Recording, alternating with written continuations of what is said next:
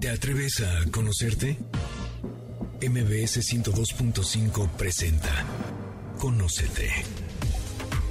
Un viaje a tu interior que, de la mano del Enneagrama y otras herramientas, te ayudarán a encontrar la mejor versión de ti. Conducen Andrea Vargas y Adelaida Harrison. Comenzamos.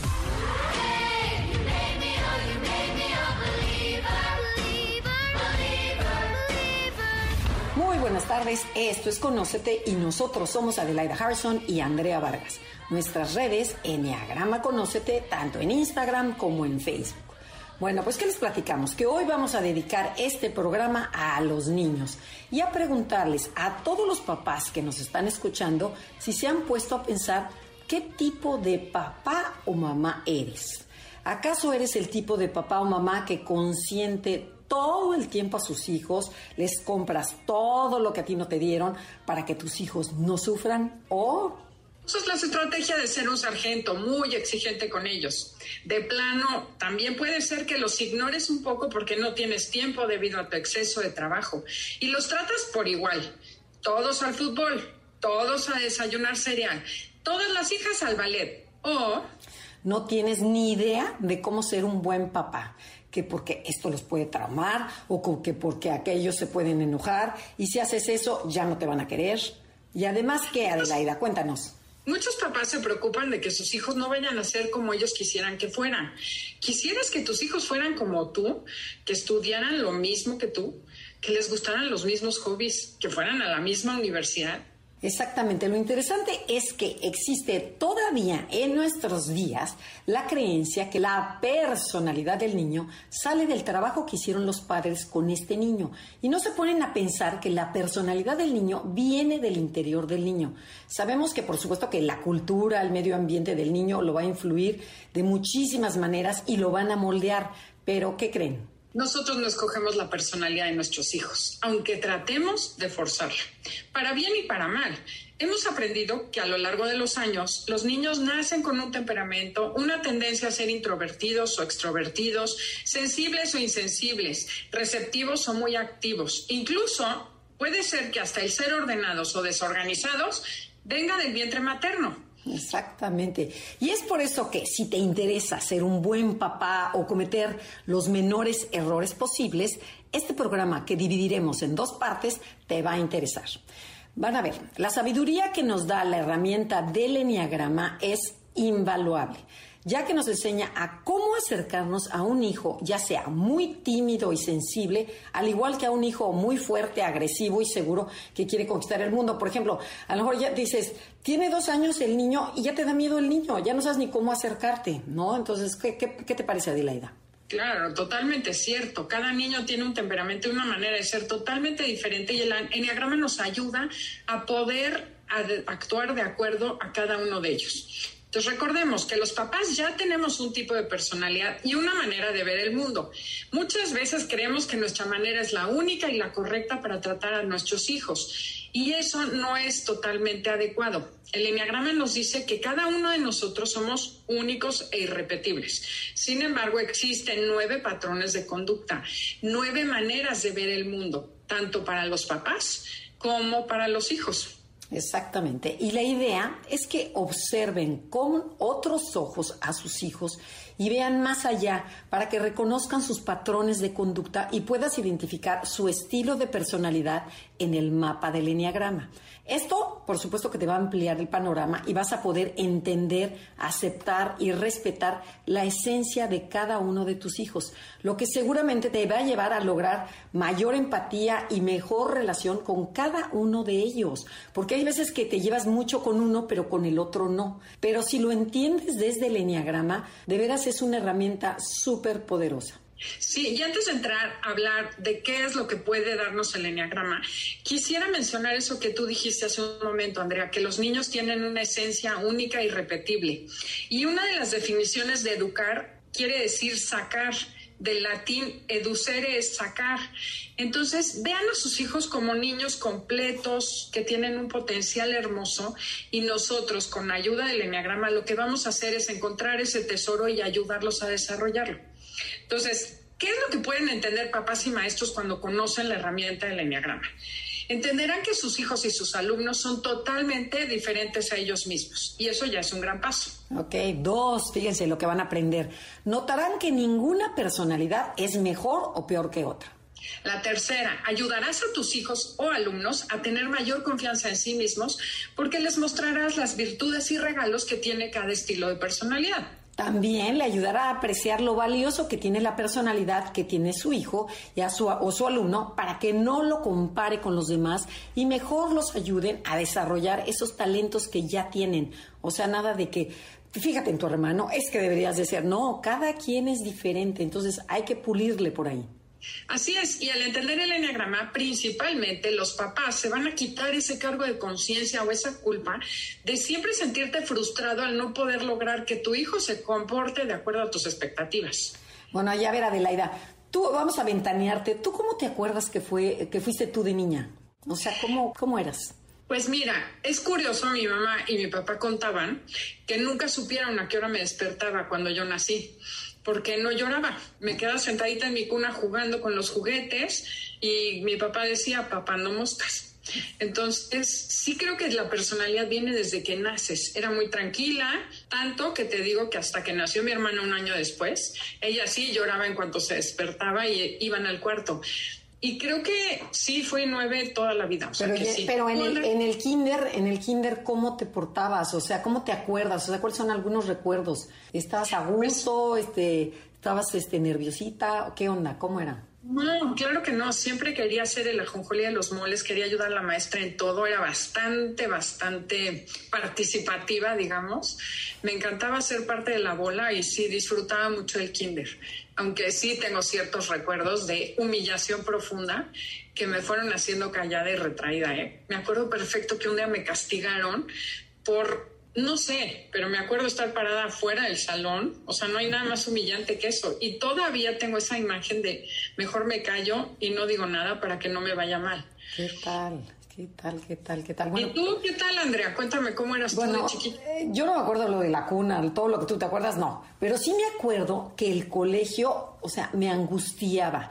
O sea, y cuando era día de examen, bueno, yo me ponía súper nerviosa. Soñaba con exámenes y luego, pero durante miles de años, que dices, ya de adulta, seguía soñando que tenía examen en el cochino colegio Oxford. O sea, e, es un colegio muy bueno, pero para mí era demasiado estricto. O sea, para una seis, que yo soy, ese colegio estaba, no, no me correspondía al tipo de personalidad.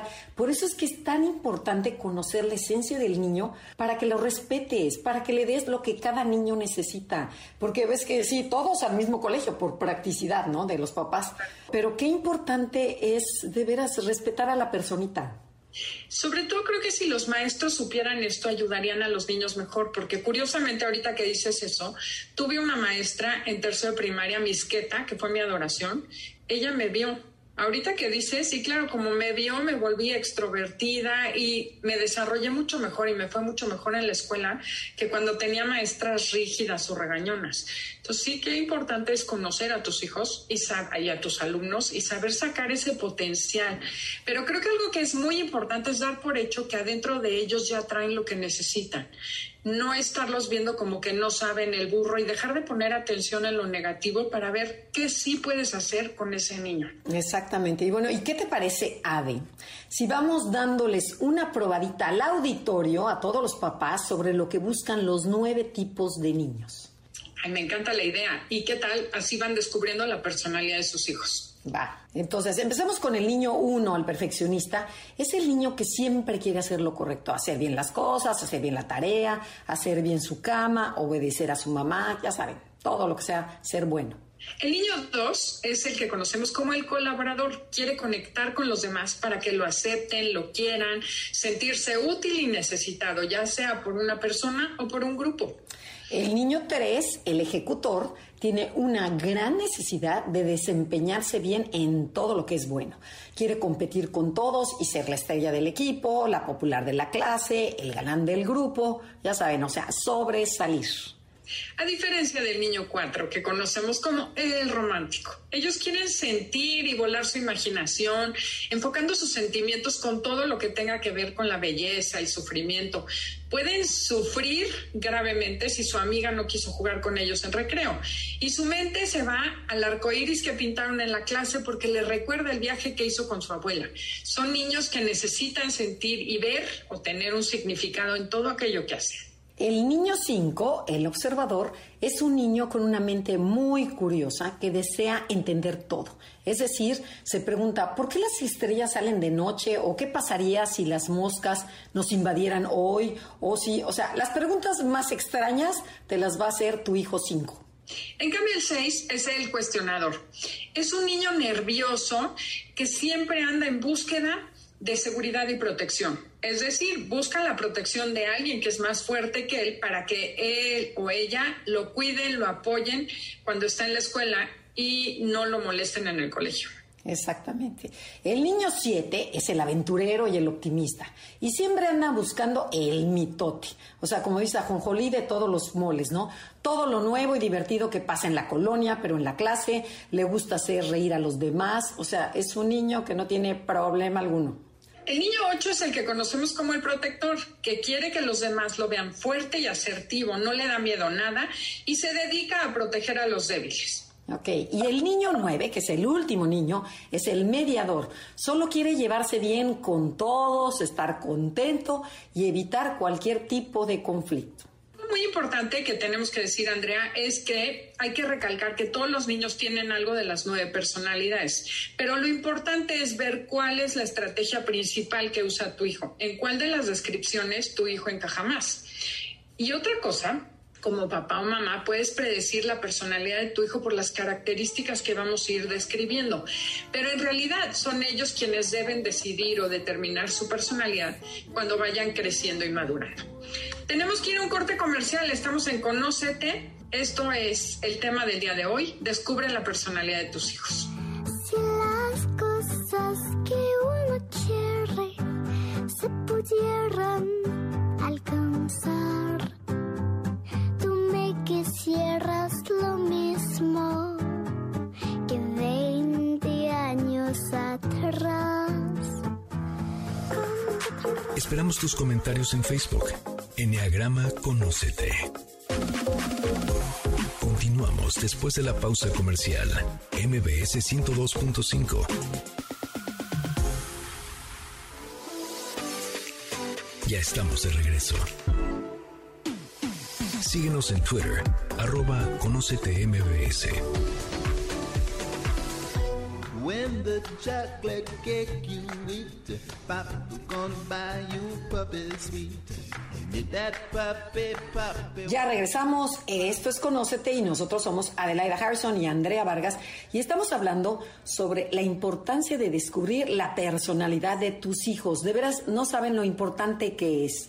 Y bueno, lo importante en el enneagrama es que no encasillar a los niños en un número, ¿no? Que dices, no, eso no es lo importante cuando son niños, sino lo importante es sentir la esencia del niño, de desarrollar nuestra conciencia para poder observarlos, leerlos y comprender más a nuestros hijos y ser nosotros papás o ya sea que somos abuelos, ser sus guías para que saquen su mejor versión, lo mejor de ellos mismos. Entonces, bueno, ¿qué te parece, Ade, si ya empezamos a describir cómo son los niños uno, por lo que les recomendamos que saquen lápiz y papel porque vamos a dar una información súper valiosa? Así es, claro que sí. Empecemos con el niño uno que se le puede conocer como el perfeccionista, el organizador o el reformador. De niños tienden a ser serios, muy buenos, son niños ordenados, obedientes, que no dan lata. Les cuesta mucho soltar el cuerpo, por ejemplo, ensuciarse, decir groserías y portarse mal, es algo que no les no, no hacen generalmente. Y es más, hasta se sienten orgullosos, ¿no? De que no se ensuciaron, de que están bien peinaditos al final del día, cuando otro llega todo chamagoso, con las manos negras, no, estos siempre llegan fajaditos, muy limpiecitos. Bueno, pero por lo general les gusta estar limpios, bien peinados y bien planchaditos. Se lavan las manos y se bañan sin peleas o discusiones cuando se les ordena, ¿no? Que ya está la cena, no, espera. no, el niño uno rápidamente va a obedecer. Se toman muy en serio la escuela y cumplen con sus tareas y las de la casa sin que tengas que recordarles. Que eso es una maravilla, ¿no? Eh, sí, es una maravilla y ese es el chiste, que nos demos cuenta que si tenemos un hijo uno, suele ser muy cómodo porque son niños que hacen todo, pero tampoco debes recargarte y estarlos etiquetando, ¿no? Como que, ay, qué rico que tú eres el que siempre hace todo, el que se encarga y al rato es el papá de la familia, ¿no? Y bueno, algo muy interesante de estos niños es que aprenden a controlarse desde muy chicos y a reprimir sus deseos, porque siempre están viendo lo correcto, haciendo lo que se espera de ellos, eh, aprenden a tener así como, como control sobre sus emociones negativas, consideran que no deben hacer berrinches y entonces se lo reprimen. Cuando se enojan, notas que estás molestos porque se ponen rojos y se quedan callados, pero se traban. Incluso cuando están haciendo la tarea y no les sale algo mal, lo arrancan la hoja y la rompen. O sea, tienen como mucho enojo que no saben cómo encauzar.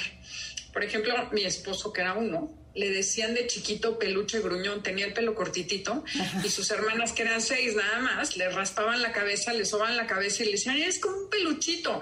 Y le chocaba porque se quedaba callado y se ponía rojo, no decía nada, pero entonces le decían peluche gruñón. Pero, pero, pobre, pero, pobres, pero pobres niños, uno, porque internamente sufren mucho, o sea, se guardan todo, reprimen todo, hago lo que se debe y no lo que quiero, porque a lo mejor dices, ¿saben qué, niñas? Sáquense de aquí o les grito para asustarlas. Y no, el niño uno tiene súper entendido que debe portarse bien. Entonces, bueno. Sí, entonces los pobres se pierden de gran parte de la diversión de su infancia porque están haciendo lo correcto, haciendo las cosas que deberían hacer. ¿Y qué tal cuando los demás hermanos se portan mal? Y los papás no se dan cuenta de esto y van y le compran el berrinche, hace berrinche el otro y le compran el juguete y al pobre uno lo dejan trabado, enojado y frustrado. Totalmente. Y otro punto para detectar si tu hijo es un uno es que tienden a regañar a sus papás o a sus hermanos por ya sea por su desorden, por haber, por haber hecho algo mal o porque no han cumplido con algo que prometieron. Por ejemplo, eh, mamá, no has comprado el regalo de la fiesta, quedamos de que no sé qué. O sea, el niño uno está pendiente, se vuelve el adulto chiquito, se vuelve el papá o la mamá de los de los papás. Y tengo un ejemplo de una sobrina uno, pero de libro. Desde muy chiquita, mi cuñada era siete, es siete, y su papá era súper estricto, nunca las dejaba salir a ningún lado, las tenía encerradas. Entonces ella decidió que ella sí iba a dejar a su hija en libertad. Y entonces llegaba tarde por ella para que se divirtiera mucho. Y esta sobrina te cuenta que le inventaba a su mamá que la fiesta acababa dos horas antes para que llegara más o menos a la hora adecuada, porque si no se aparecía a las ocho de la noche y esta niña sufría horrible porque su mamá no llegaba a la hora que llegaban todas las mamás. Pero esta niña era un uno. La, niña es uno, la hija es uno. Entonces le inventaba a la mamá siete que la fiesta acababa temprano para que la recogieran antes. O tengo otra, otra amiga, que es amiga de mi hija, muy amiga de ella, que le inventaban los novios que no la dejaban, su era la chiquita en su casa y sus papás la dejaban hacer lo que le diera la gana. Y ella le decía a sus novios, mi mamá me dijo que tengo que llegar a las 11 de la noche. O sea, se lo inventaba ella, se autorregulaba de una manera impresionante. Pero qué tal de importante para un niño tener límites, o sea, los límites les dan seguridad. O sea, es un niño mucho más seguro el que tiene límites al que lo dejas totalmente libre, ¿no? Pero bueno, y los unos, como vemos, son como adultos chiquitos que se exigen mucho y se toman la vida demasiado en serio. Que, por ejemplo, también yo tengo otra, ya que entramos en chisme, yo tengo también una amiga que decía que ella era un uno, ¿no? Bueno, que es un uno, y que cuando era chiquita, pero dice, onda, siete años, ocho años, mi mamá, que se iba a cenar con sus amigos y se desvelaba, me dice, yo era la encargada de darle de, la leche a mis hermanos, la leche a mi hermano, el chiquito. Y entonces, bueno, la primera vez lo haces muy contenta, la segunda regular y la tercera ya te enoja porque el niño está empezando a hacer cosas que no le corresponden, le corresponden a la mamá y la mamá muy a gusto dice, ay, mijita, tú levántate por tu hermano. Entonces, ¿qué tal, no? Es impresionante. Oye, y de tanta exigencia, además estos niños tienen muchos problemas del estómago. Tanto el uno grande como el chiquito les duele el estómago, les puede doler la cabeza porque empiezan a tener como un miedo patológico a que los puedan regañar o castigar. Entonces exigen muchísimo para evitar esa incongruencia en los papás o que de repente los castigan por algo y se empiezan a imaginar sus monstruos. Es eso, me van a castigar, me van a regañar. No, y claro, no, y además el, el reprimir todo lo somatizas. O sea, somatizas el enojo y se te va al estómago. Y empieza, por eso empiezan todo lo de gastritis, colitis, y desde muy chiquito, por no poder expresar de forma abierta lo que sienten. Entonces, ojo, papás que tengan hijos uno. Pero, ¿cuáles fueron los mensajes que este niño percibió, Adelaida, o recibió en su infancia para hacerse un niño uno? Pues mira, el niño uno sacó la conclusión, porque no es que le dijeran exactamente que si era bueno y obediente, seguía las reglas de su casa y de su escuela, ganaría el amor de los adultos. Pero ese es como el mensaje que tiene adentro, ¿no? Esa creencia de que tengo que ser bueno para que me quieran. Otra de las creencias que percibió el niño es que dice, desde muy chiquitos desarrollan una gran habilidad para detectar el error, lo que debe hacerse, lo que es correcto en ese momento, a guiarse por su conciencia y a olvidar sus verdaderos deseos. Por ejemplo, quiero jugar fútbol o quiero salirme a la calle o quiero, o sea, lo que quieras, ¿no? Meterme al internet. No, mejor hago mi tarea. Pero nadie le tiene que decir, sino que él mismo, su propia conciencia le empieza, o sea, su propio juececito interno le empieza a decir, no, tienes que hacer lo que se debe hacer porque tengo miedo a que no me vayan a querer mis papás. Y también pueden acabar tomando el rol de papá o mamá de sus hermanos, como decías tú hace un rato, aconsejarlos o regañarlos. Pero, y, pero luego se les pasa la mano, ¿no? De, de regaños. Luego yo, yo tengo un sobrino, uno, que cuando no está la mamá, bueno, los pone como chancla y te vas a comer a la cocina y que dices, a ver, a ver, calma, si le llevas dos años más, o sea, tampoco. Entonces, de veras, qué error tan grande de los papás soltarle esa responsabilidad a un hijo. Uniendo la neurociencia con la educación, el uno tiene una habilidad, según Elaine Viewport, de tener la inteligencia de los parámetros. Efectivamente, todos los seres humanos tenemos la inteligencia para saber lo que está permitido y lo que no está permitido. Pero hagan de cuenta que el niño uno desarrolla tanto esta inteligencia que las demás las deja a un lado y decide que su supervivencia depende de hacer lo correcto. Por eso es que literal su cerebro se enfoca en lo que está bien y además en detectar el, el error para corregirlo. Aquí es donde empieza este tema. Sobre lo que estás contando, una alumna que tuve hace mucho contó una vez que cuando era niña, su mamá no le importaba, o sea, a la mamá le importaba nada el orden y las calificaciones, pero a ella traía este deseo de ser un uno, por lo que casi siempre llegaba tarde al colegio. Y era tal la angustia de esta niña que en ocasiones dice que se dormía en uniforme para que el día siguiente ella pudiera tener el tiempo suficiente para levantar a su mamá, a sus hermanos, ayudarle a hacer el desayuno, ayudar a vestir a los hermanos y poder llegar a tiempo. O sea, esta responsabilidad está cañona, ¿no? En, esta, en este tipo de personitas. Sí, es horrible porque viven con un juez interno y una prisa espantosa por hacer lo que se debe. Bueno, algo muy lindo es que así como tenemos temas de personalidad que nos descarrilan y nos quitan la felicidad, cada personalidad desarrolla lo que le vamos a llamar el día de hoy un poder especial. Y los padres pueden ayudar a sus hijos a reforzarlo. Por ejemplo, los uno tienen una gran tenacidad que otros niños no tienen. Además, tienen una gran capacidad para darse cuenta de cosas que los demás niños no perciben. Así como son buenos para detectar el error, también son buenos para detectar otras cosas y cualidades, son observadores. Y también son muy buenos para encontrar soluciones prácticas a los problemas. Entonces, ayuda a tu hijo a desarrollar estas habilidades para que deje de hacer lo correcto y empiece a ser correcto desde su esencia, desde la convicción y desde ese lugar que cada ser humano es único e irrepetible. Pero bueno, ya descubrimos que tenemos un hijo, uno, ¿qué podemos hacer? No se muevan, estamos en Conócete y el tema del día de hoy es Descubre la personalidad de tus hijos. Regresaremos con tips después de este corte comercial.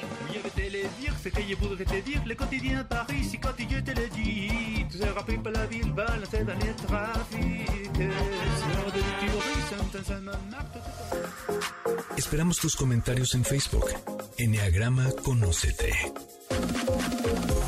Continuamos después de la pausa comercial. MBS 102.5.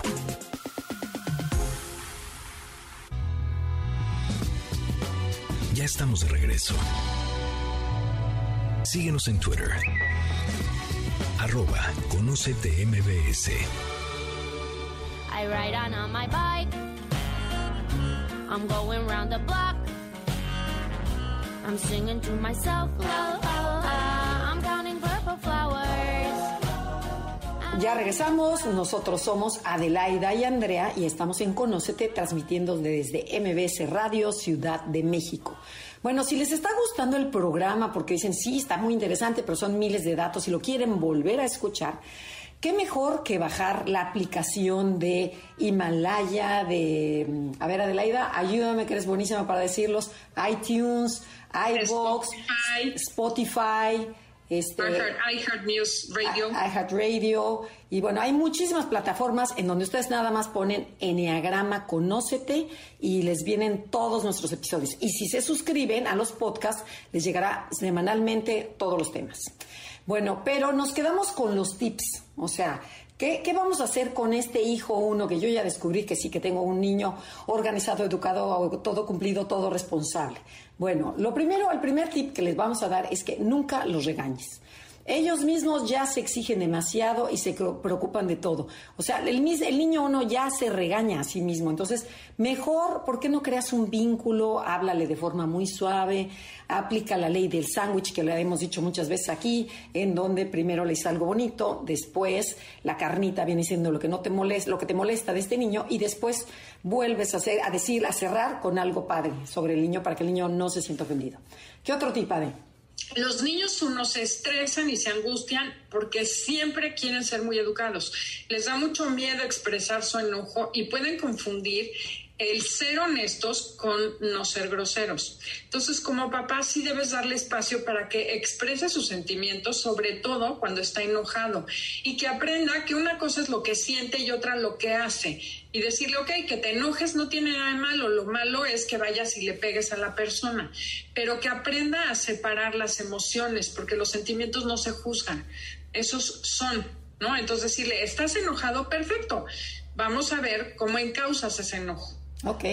Y el tercer tip es, los niños uno tienden a ser muy serios y rígidos y tú como papá o como mamá planea momentos divertidos en el día o para el fin de semana como ir a nadar, irse a caminar, ir al parque, al campo, hacer una obra de teatro en la casa, planear un picnic en el jardín, o sea, algo en donde el niño uno se suelte, mueva el cuerpo, en donde esa rigidez se vuelva espontánea. Y el último tip que tenemos es para tomar decisiones al niño uno le cuesta mucho trabajo porque pesa más la parte analítica, la parte objetiva, el deber ser y deja al lado su parte sensible, su gusto.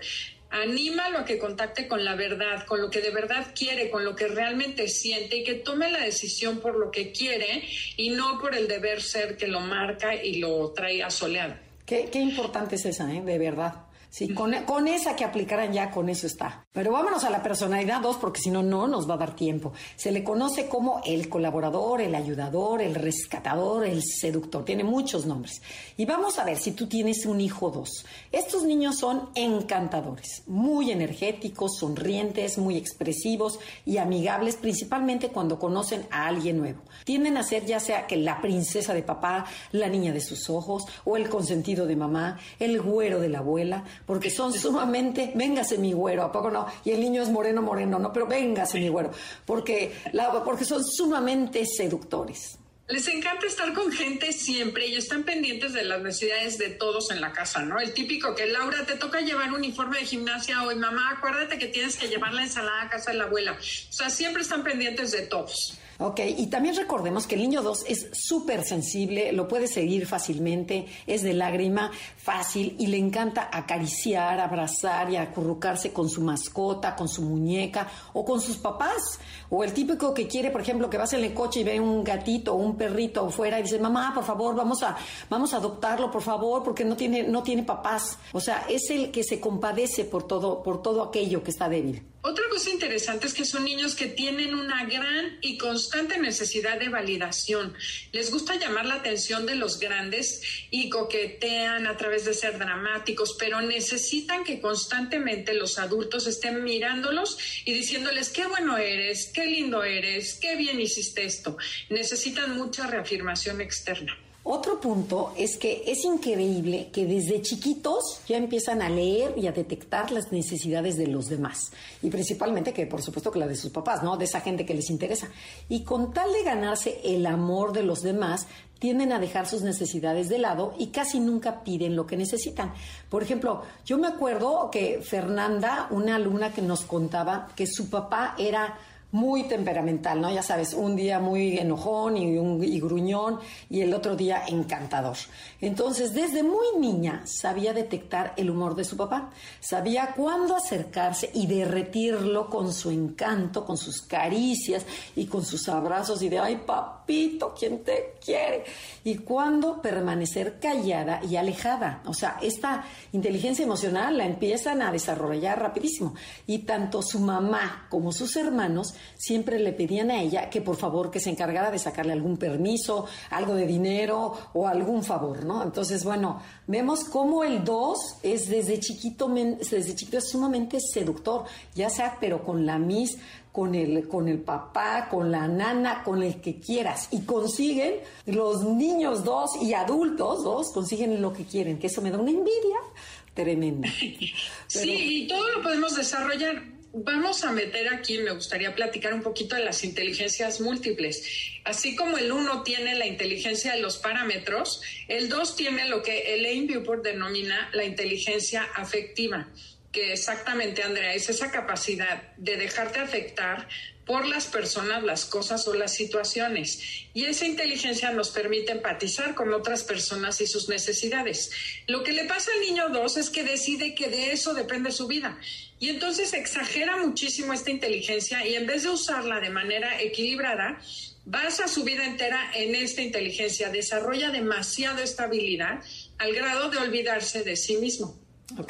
¿Qué hacen los niños dos? También aman estar rodeados de personas porque la interacción les gusta y les gusta hacer el ajonjolí de todos los moles. Son populares entre sus amigos y disfrutan mucho serlo. Y si por casualidad los dejan fuera o no los invitan a una fiesta, a una reunión, bueno, es lo peor que les puede suceder. Lloran desconsolados y se sienten excluidos. También les atraen los animales y los los niños en problemas, como decías tú, que les gusta mucho ayudarlos. Ok, pero ¿cuál era su creencia o esos mensajes que el niño percibió o recibió en su infancia para hacerse un niño 2? Queremos recalcar que el niño 2 va a tener mucha necesidad, como dijo Adelaida, de afecto, de sentirse querido, ya que se siente descuidado emocionalmente. O sea, no es que no sienta que no lo quieren, pero sí siente que, está descuidado. Entonces, desde muy chiquito se convenció que para que lo quisieran, primero tenía que él o ella dar algo para recibir algo a cambio.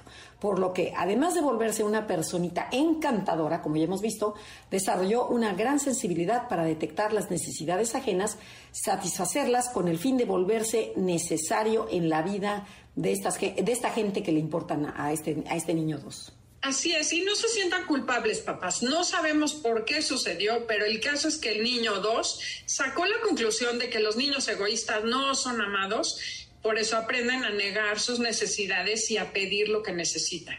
El poder especial que tiene el niño 2 es una magia especial para tratar a los demás. Usan sus encantos y nos hacen sentir especiales a todos. Es un gran regalo saber tratar a las personas. Fomenta esa parte linda que tiene tu hijo.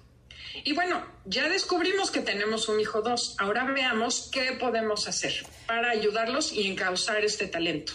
Bueno, entonces tomen lápiz y papel. Aquí les van algunos tips. Como el niño 2 ya sabemos que es ayudador y maternal, muchos tienden a tomar el papel de papá o mamá de la familia. Tú como papá o mamá no lo permitas. Recuerda que él es el hijo y a ti te toca ser el padre. Con tal de que su mamá lo quiera, mamá ya puse la mesa, ya hice las camas de mis hermanos, ya bañé al perro, es muy cómodo que este hijo 2 te ayude en todo, pero tienes que estar pendiente de que no lo haga. ¿Qué otro tipo de otra cosa bien importante es hacerle sentir que tu cariño es incondicional y que no tiene que hacer nada para ganarse el amor. Esta sí es complicada para muchos papás. No le condiciones la conducta al amor y evita decirle, si me ayudas a recoger la cocina, te doy. Si haces, te pongo. Una alumna nos decía que era la mayor de cinco hermanos y que su mamá tenía que trabajar todos los días, entonces le encargaba que se ocupara de ellos. Y una vez la escuchó hablando con la vecina, diciéndole que era un gran apoyo para ella y que sin ella no podría mantener a su familia ese comentario, ella dice, me gustó mucho y me sentí muy importante, pero en realidad un hijo no tiene por qué cuidar a los hermanos ni hacer las veces de papá. Sí, pero lo, importante que si tus papás te ven y, tu papá dice, es que esta niña me ayuda mucho, dices, por ahí va mi camino. Entonces, claro, ojo con lo papá tienes que, que, desalinear, o sea, quitar esa conducta. Y ojo con los mensajes que mandamos a nuestros hijos.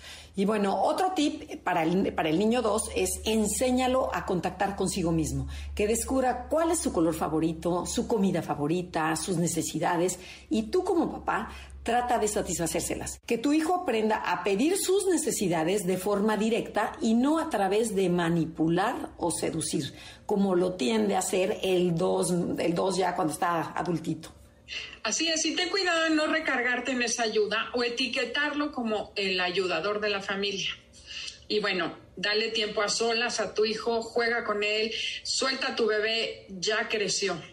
Si es que tú eres un papá. Te juro, algo bien importante del 2 es que no sobredes amor, pero tampoco no les des demasiados juguetes, pero tampoco no los invadas con tu tiempo, porque si es que yo soy una mamá lindísima, que yo me dedico a mis hijos. No, el niño 2 necesita espacio, déjalo estar solo. Es muy importante para el niño 2 estar solo para que contacte con sus sentimientos. Y ya se nos acabó el tiempo nuevamente. Vamos a un corte comercial y regresando hablaremos de la personalidad 3. Esto es Conócete y el tema del día de hoy, descubre la personalidad de tus hijos.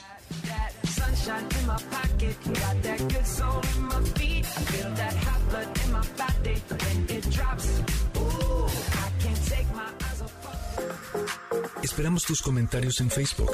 Enneagrama Conócete. Continuamos después de la pausa comercial. MBS 102.5. Ya estamos de regreso. Síguenos en Twitter, arroba Conócete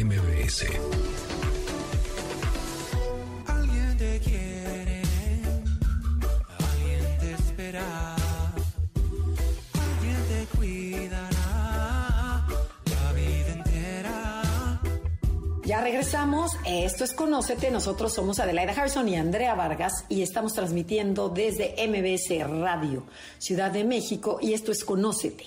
Y bueno, estamos hablando como descubrir la personalidad de tu hijo, lo importante que es descubrirla desde chiquito para que tú seas el guía de esta personita. Y vamos con la personalidad 3, que se le conoce como el ejecutor, el realizador, el exitoso. Y estos son niños muy prácticos y perseverantes en todo lo que hacen, ya sea deporte, baile, canto, teatro. Son trabajadores y persistentes hasta que consiguen dominar esa actividad y sobresalir. Y fíjense, una vez tuve una alumna Eugenia, hasta me acuerdo de su nombre, que nos contaba en la clase que de niña nunca tuvo tiempo libre para ella, ya que su mamá la metía en todo tipo de clases, ya fuera natación, equitación, francés, piano, pintura. Y en las noches, aparte su mamá se dedicaba a estudiar con ella la clase que la maestra daría el día siguiente. Eso, dices, no lo puedes creer, ¿no? O sea, ¿Qué quería la mamá? Era, para mi gusto, era una mamá enferma, en donde ella, pude, para que la niña pudiera impresionar a la maestra con, con, y siendo la niña estrella, decir, no, Miss, claro, esto es no sé qué y esto es no sé cuánto y es no sé cuánto. Decías, Dios mío, ¿a qué grado de, a qué grado de toxicidad puede haber en los padres? Entonces, a ver, cuéntanos, Adelaida, ¿cómo son estos niños tres? Bueno, obviamente estos niños tres les preocupa mucho la imagen. Les gusta quedar como el niño educado, vestirse a la moda ya sea el pelo cool, lo que se usa, el pantalón roto, o llevar la lonchera de superhéroe y siempre estar limpio, bien peinado, pero no les preocupa tanto hacer lo correcto, sino llamar la atención por ser el que está a la moda, el que es cool, el que es popular. Totalmente. Y es el típico, como le dirían los americanos, el golden boy o la niña superestrella, muy competitivos, que siempre se ponen metas altas por conquistar. Voy a meter el gol, pero voy a ser la mejor de la clase. Y cuando pierden, se ponen de muy mal humor o te contestan de manera fría y golpeadita. Ay, ya, mamá, déjame solo, no me deje, este, déjame, yo puedo, no me digas lo que tengo que hacer. O sea, cambia la personalidad de ser encantadores, empiezan a ser así como muy fríos. Oye, y algo bien interesante que hay que mencionar, no todos los niños desarrollan desde muy chiquitos ciertas características de su personalidad, porque incluso el 3 justo es de esas personalidades que a lo mejor se desarrolla tarde, se nota tarde, que se vuelven muy competitivos y en la primaria estaban perdidos, como nos han contado algunas alumnas, que no fueron tan de vanguardia y tan tres. Tan populares, tan tres, pero hasta que alguien los vio. ¿No? Eso es lo importante. Que a lo mejor Adelaida, tú, a lo mejor Adelaida tú puedes ser tres, ahora que lo dijiste, que la monja tal que te vio, o la maestra no sé qué, que platicaste al principio. Ok. Me encantaría que se me hubiera quitado la pereza. Y ser tres sería mi máximo. Pero bueno, son niños que tienen habilidades para casi todo, detectan así como cualquier actividad o deporte, lo aprenden rápido y en general no se les complica. También suelen ser muy populares y tienen una habilidad de liderazgo que los hace buenos para ser el capitán del equipo y les encanta el líder del grupo porque convencen a todos fácilmente para que hagan lo que él o ella quiere. Y fíjate que sí, sí tengo mucho tres, pero mi mamá era tres. Ok. Entonces sí nos educó súper tres. Que eso también lo que acá estás diciendo es importantísimo, porque si tu papá tiene cierta personalidad y tu mamá otra, tú vas a tener rasgos de esa personalidad. Entonces, porque luego ahí es donde se confunden, oye, pero es que mi hijo no será, es normal que tengas esos rasgos. Y luego, algo a resaltar es que estos niños tres necesitan mucho que tú como adulto los veas. Que, ma, mira, ma, mira, ya me voy a echar, ma, pero ya, dices, ya lo vi, ya tres veces se ha echado por la resbaladilla y siguen diciendo, ¿no? Eh, les, les gusta mucho que les aplaudas y les festejes sus logros, buscan que tú o tus amistades se sientan muy orgullosos con sus logros. O sea, empiezo y dices, quiero resaltar que me vean, es importantísimo para este número. Pero cuando no consiguen lo que quieren o cuando una actividad que iban a hacer es, es interrumpida por algo, por supuesto que se enojan y empiezan a hablar golpeadito, como ya dijimos, de forma prepotente y pueden llegar a exigirte y hasta gritarte para que lo notes, ¿no? Entonces ahí ya vuelve a cambiar la personalidad. Así es, y en algunos casos pueden llegar a ser muy fríos y muy déspotas con los niños que no consideran que son como ellos. Digamos que el típico ejemplo de los losers, bueno, aquí sí les preocupa mucho no rodearse con la pelusa. Es horrible lo que estoy diciendo, estoy describiendo al niño 3 insoportable cuando está desintegrado. Exactamente. En fin, bueno, ahora veamos cuál es la creencia o mensaje que recibió de sus papás que para ser querido y aceptado tengo que ser un ganador. Debo esforzarme en ser el mejor en todo lo que hago. Debo proyectar esa imagen de niña estrella, niño popular, el estudiante wow, para que yo sea aquello de lo que mis papás se sientan orgullosos.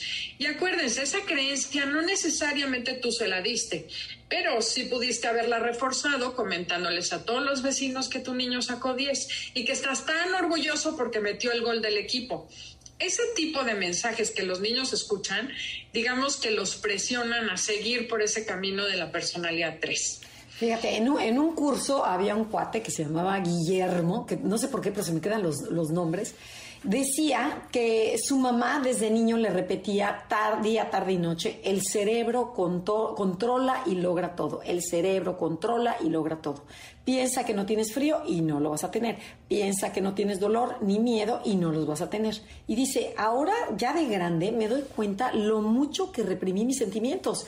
Y es exactamente lo que hace el 3. El 3 necesita guardar los sentimientos en un cajón. No es que no los tenga, sino que los guarda en un cajón porque le estorban en ese momento y entonces se dirige a la acción. Entonces, por eso es bien importante, que ahorita vamos a ver, qué debemos hacer con estos sentimientos del 3. Pero cuéntanos, Adelaida, ¿cuál sería ese poder especial que tiene, que tiene este, este niño 3? Los niños 3 tienen el poder de lograr cualquier cosa que se propongan, porque tienen la capacidad de la automotivación y ahorita vamos a ver la inteligencia de la automotivación. El tema es que debe aprender a tener la motivación adecuada, enseñándole que su motivación debe ser interna y no el aplauso externo. O sea, el chiste es que este niño se dé cuenta que puede lograr lo que sea, pero que el chiste es que logre lo que quiere, no lo que cree que los demás quieren de él. Otro talento enorme que tienen es que son flexibles y saben adaptarse y cambiar las estrategias cuando algo no está funcionando. Hazle ver a tu hijo que valore esos talentos y que los potencialice.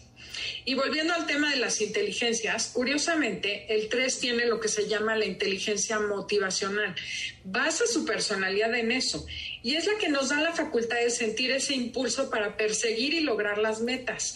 Pero cuando exageramos, corremos el riesgo de no percibir al otro que es la capacidad que tiene el 2. Entonces, como en todo, estas inteligencias son buenas cuando están equilibradas, pero cuando exageramos tanto, se nos olvida la razón o el motivo por el cual estamos haciendo las cosas. Claro, Somos claro, te abandonas a ti mismo. Y fíjate, esto me lo contaba una prima que es tres. Ella me dice, bueno, nosotros éramos tres hermanos y ella era la menor y ella sentía enorme competencia con sus hermanos para atraer la atención de su papá, ¿no? Porque el papá estaba feliz jugando, ya sabes, la forma ruda, que se avientan y se pegan, y a la niña no, no la pelaban. Entonces dice, yo me adapté a ellos, empecé a jugar, empecé a aprender a, no llorar, porque si no me rechazaban, eh, para con tal de que el papá la viera. Entonces nos platica que internamente siempre quería ganarles en todo y, le, y lo llegó a lograr. O sea, llegó a ser el número uno en deportes, era súper aplicada, o sea, una tres, o sea, esto era así, la niña estrella.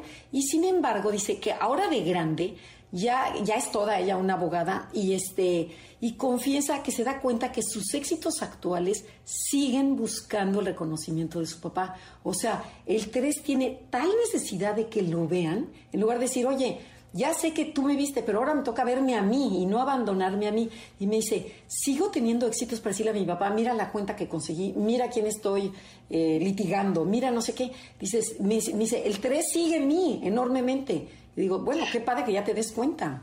Oye, sí, qué impresionante, ¿no? Pero bueno, ¿qué podemos hacer si ya me di cuenta que tengo un hijo 3? ¿Qué podemos hacer para evitar que se vaya por ese camino y equilibrar su personalidad?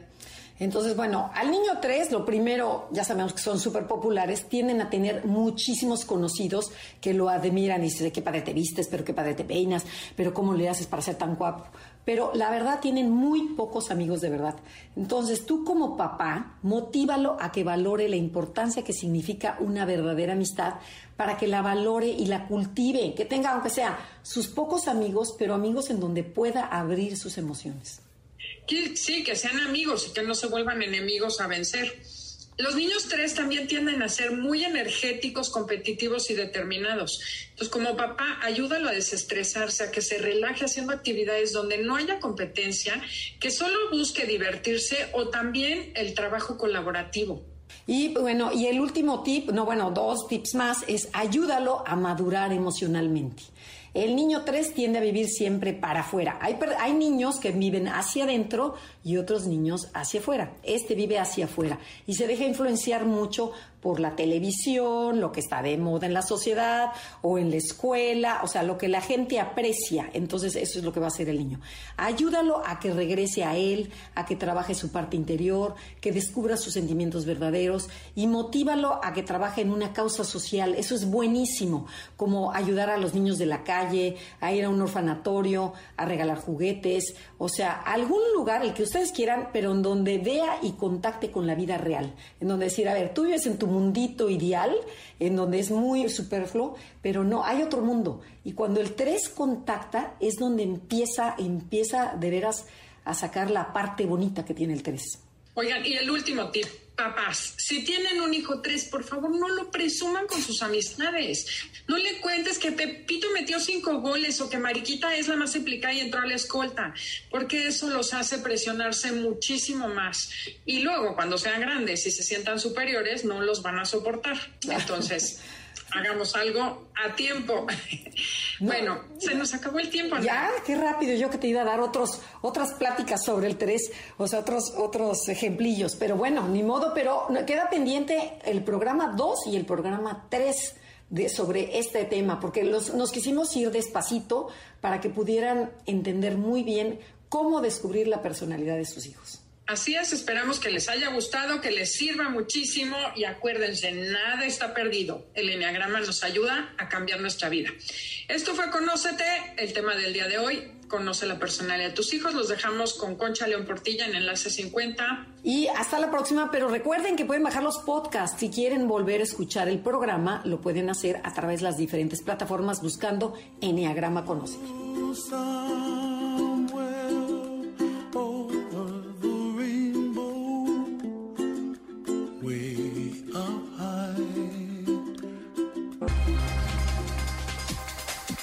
Te esperamos en la siguiente emisión para seguir en el camino del autoconocimiento. Conócete, MBS 102.5.